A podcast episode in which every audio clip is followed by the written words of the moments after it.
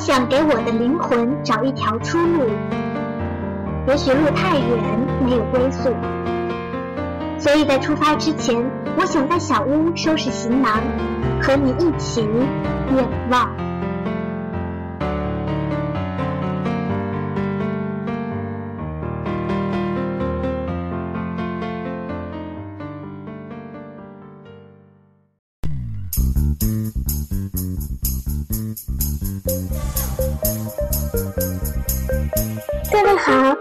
是 FM 二五三九五三九五，我与你同在。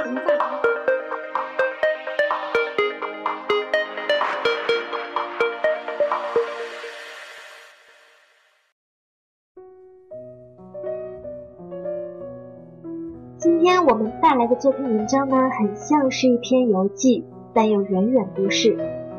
内容关于台湾，是作者第一次去台湾所写的。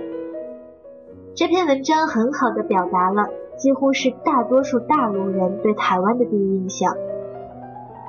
但作者想要告诉我们的是，台湾并不是大陆的对比，而只是一种更好的可能。那这篇文章的原名叫做《想象的祖国》，同样也被收录在他的文集中。我承认我不曾历经沧桑。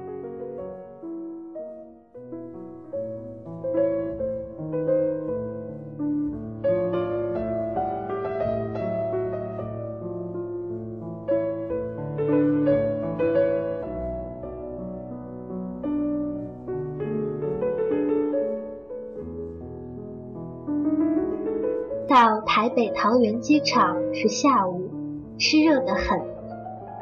在大巴上，中年导游介绍，台湾现在有两千三百万人，其中大约两百万人如今在大陆做生意。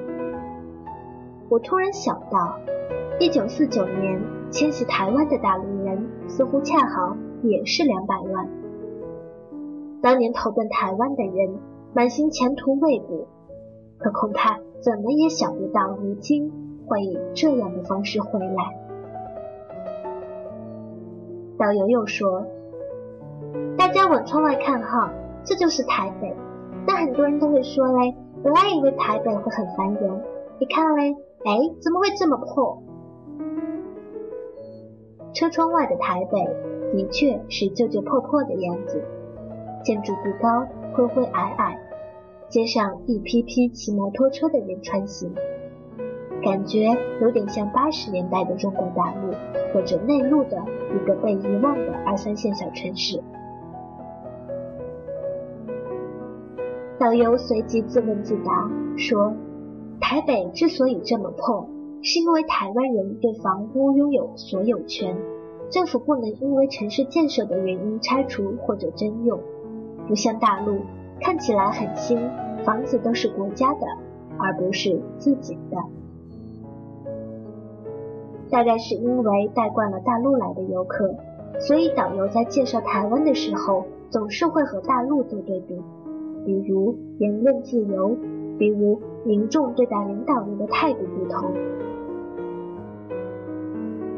我在大巴车的后排。看着导游手舞足蹈讲一些对于我们来说或许已经有些老旧的政治段子，惟妙惟肖地模仿着毛泽东、邓小平等领导人，突然觉得他的言行在两岸关系中有种象征意义。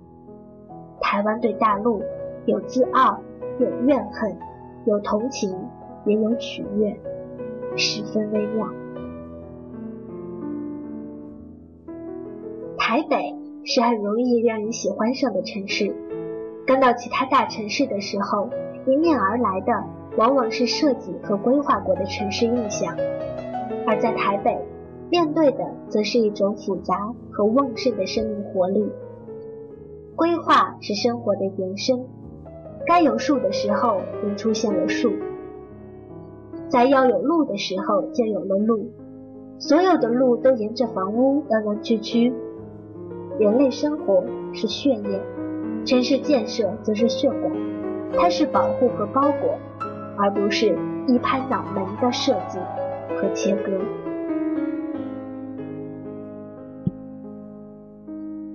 路上咖啡馆很多，大概因为台北不是一个容易行走的城市，因为天气的关系，湿热多雨，走起路来又晒又闷又出汗，一会儿就累了，着急忙慌的要找个清凉干净的地方坐下。写作大环境决定了台湾的文化吧，小清新的音乐和文学，不大像欧美文学能明显的看出城市中的穿行感。而更像是一边喝饮料，一边看着玻璃窗外写下的，舒服熨贴至极。可视野总有局限，望不出天之涯，地之角。在这里，经常会有“原来是这样”和“这样才对呢”的醍醐灌顶感，尤其是食物。原来这才是铜锣烧。原来这才是章鱼小丸子。自己原来吃过的同名食物，只是长得很逼真而已。在夜市吃了一路，时常会露出美食外景主持人那样的一口咬下去，仿佛撞鬼的惊讶夸张的表情。我发现夜市人极多极热闹，每个人的手上都拿着食物，但路上非常干净。连丢弃的竹签都很少。不只是夜市，整个台北市都很少见到垃圾箱，可是街道上却很干净，除了落叶，没有什么垃圾。要扔垃圾的话，得到捷运站或者到便利店，拜托店员扔。忍不住想到内地街道，垃圾桶很多，可街道仍然很脏。尤其垃圾桶附近，常常见到一片狼藉，印证了破窗理论。这种反差若抒情的叙述下来，再加个见微知著的题目，比如“文明的细节”之类，仿佛能构成一篇很好的读者最手语豆腐块文章，旨在痛心疾首批评民众素质太低。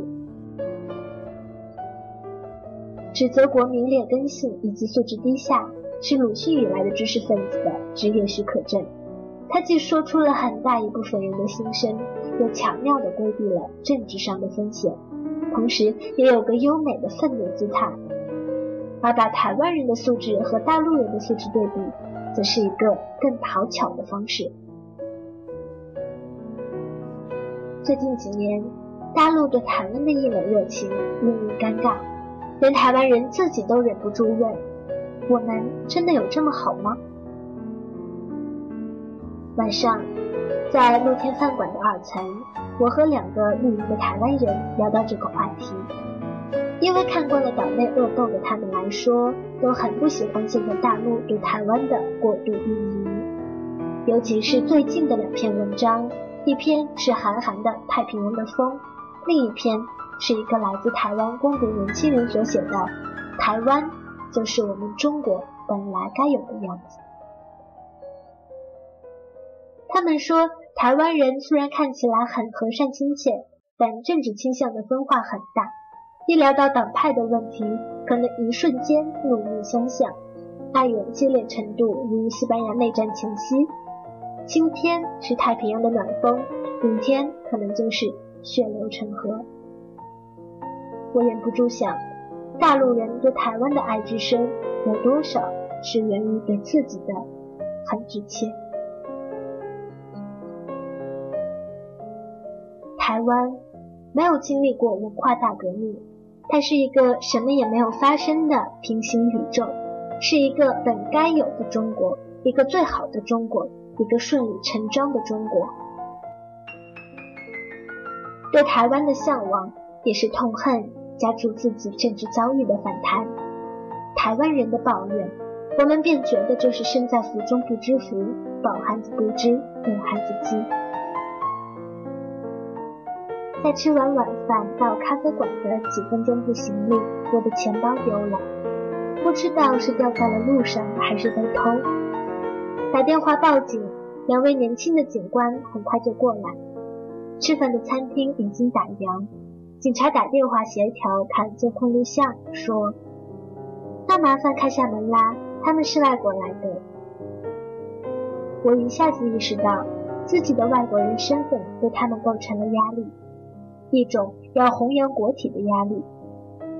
在餐厅，我第一次在警察陪同下看监控录像，一瞬间的兴奋竟盖过了丢东西的沮丧。最后，警察留了我的电话，说找到了钱包会通知我。当然，我知道找到钱包的机会很渺茫。在回酒店的路上，司机知道我的钱包丢了，说：“你千万不要给台湾留下不好的印象。”我说：“当然，应该是我自己掉在路上。退一万步，哪个城市没有小偷呢？”台湾人的确很好。温良恭俭让，亲切友善，温和有礼。其中有多少是源于大陆人对台湾所投射的期望呢？而他们，正如钱永祥教授所说，台湾人正在努力做到大陆人所投射的期望。换言之，大陆人仍是台湾人的有意义的他者。一九四五年，日本战败。国民政府光复台湾，当时岛内人民莫不欢欣鼓舞，觉得终于迎来了祖国。因为在抵抗日本人压迫时，日本人一句通用的恐吓是：“你们若不愿意做日本国民，返回支那好了。”因此，日本人的压迫越大，台人就越是向往祖国。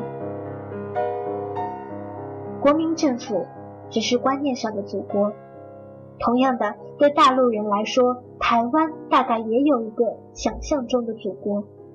就我看到的台湾，有原住民文化，有日本文化，而绝不仅仅是未死的民国，更不是未死的中华民族。如现在还有相当部分的台湾人怀念日本统治一样，大陆人对台湾的某种乡愁。也是一意孤行，一厢情愿。下午，我去了二二八国家纪念公园。如今，这里已经成了著名的同性恋聚集地。我了解二二八事件，还是在悲情城市中。一九四七年，由台北一件私烟茶几血案而引发冲突，市民请愿、示威、罢工。后来遭遇建言、镇压、屠杀，大量意见领袖和市民或伤亡、或失踪、或流亡。各方统计的死亡人数不一，从八百多人到三万多人不等。二八事件一直是台湾政治敏感词，直到七十年代民主化运动之后才解禁和平法。我在公园外的石碑上读到解禁后立下的石碑碑文，结尾是：“落实捐文，旨在告慰亡者之天灵，平抚受难者及其家属悲愤之情，并警示国人引为阴戒。自今而后，无分你我，民为一体，互助以爱，相待以诚。”化仇恨于无形，找和平于永远。天佑宝岛，万古长青。立下石碑的时候，距二二八事件已经将近五十年，真相和正义来迟了一些，可仍然是正义。在这个六月初的下午，我在台湾第一次感觉和中国大陆距离如此之近。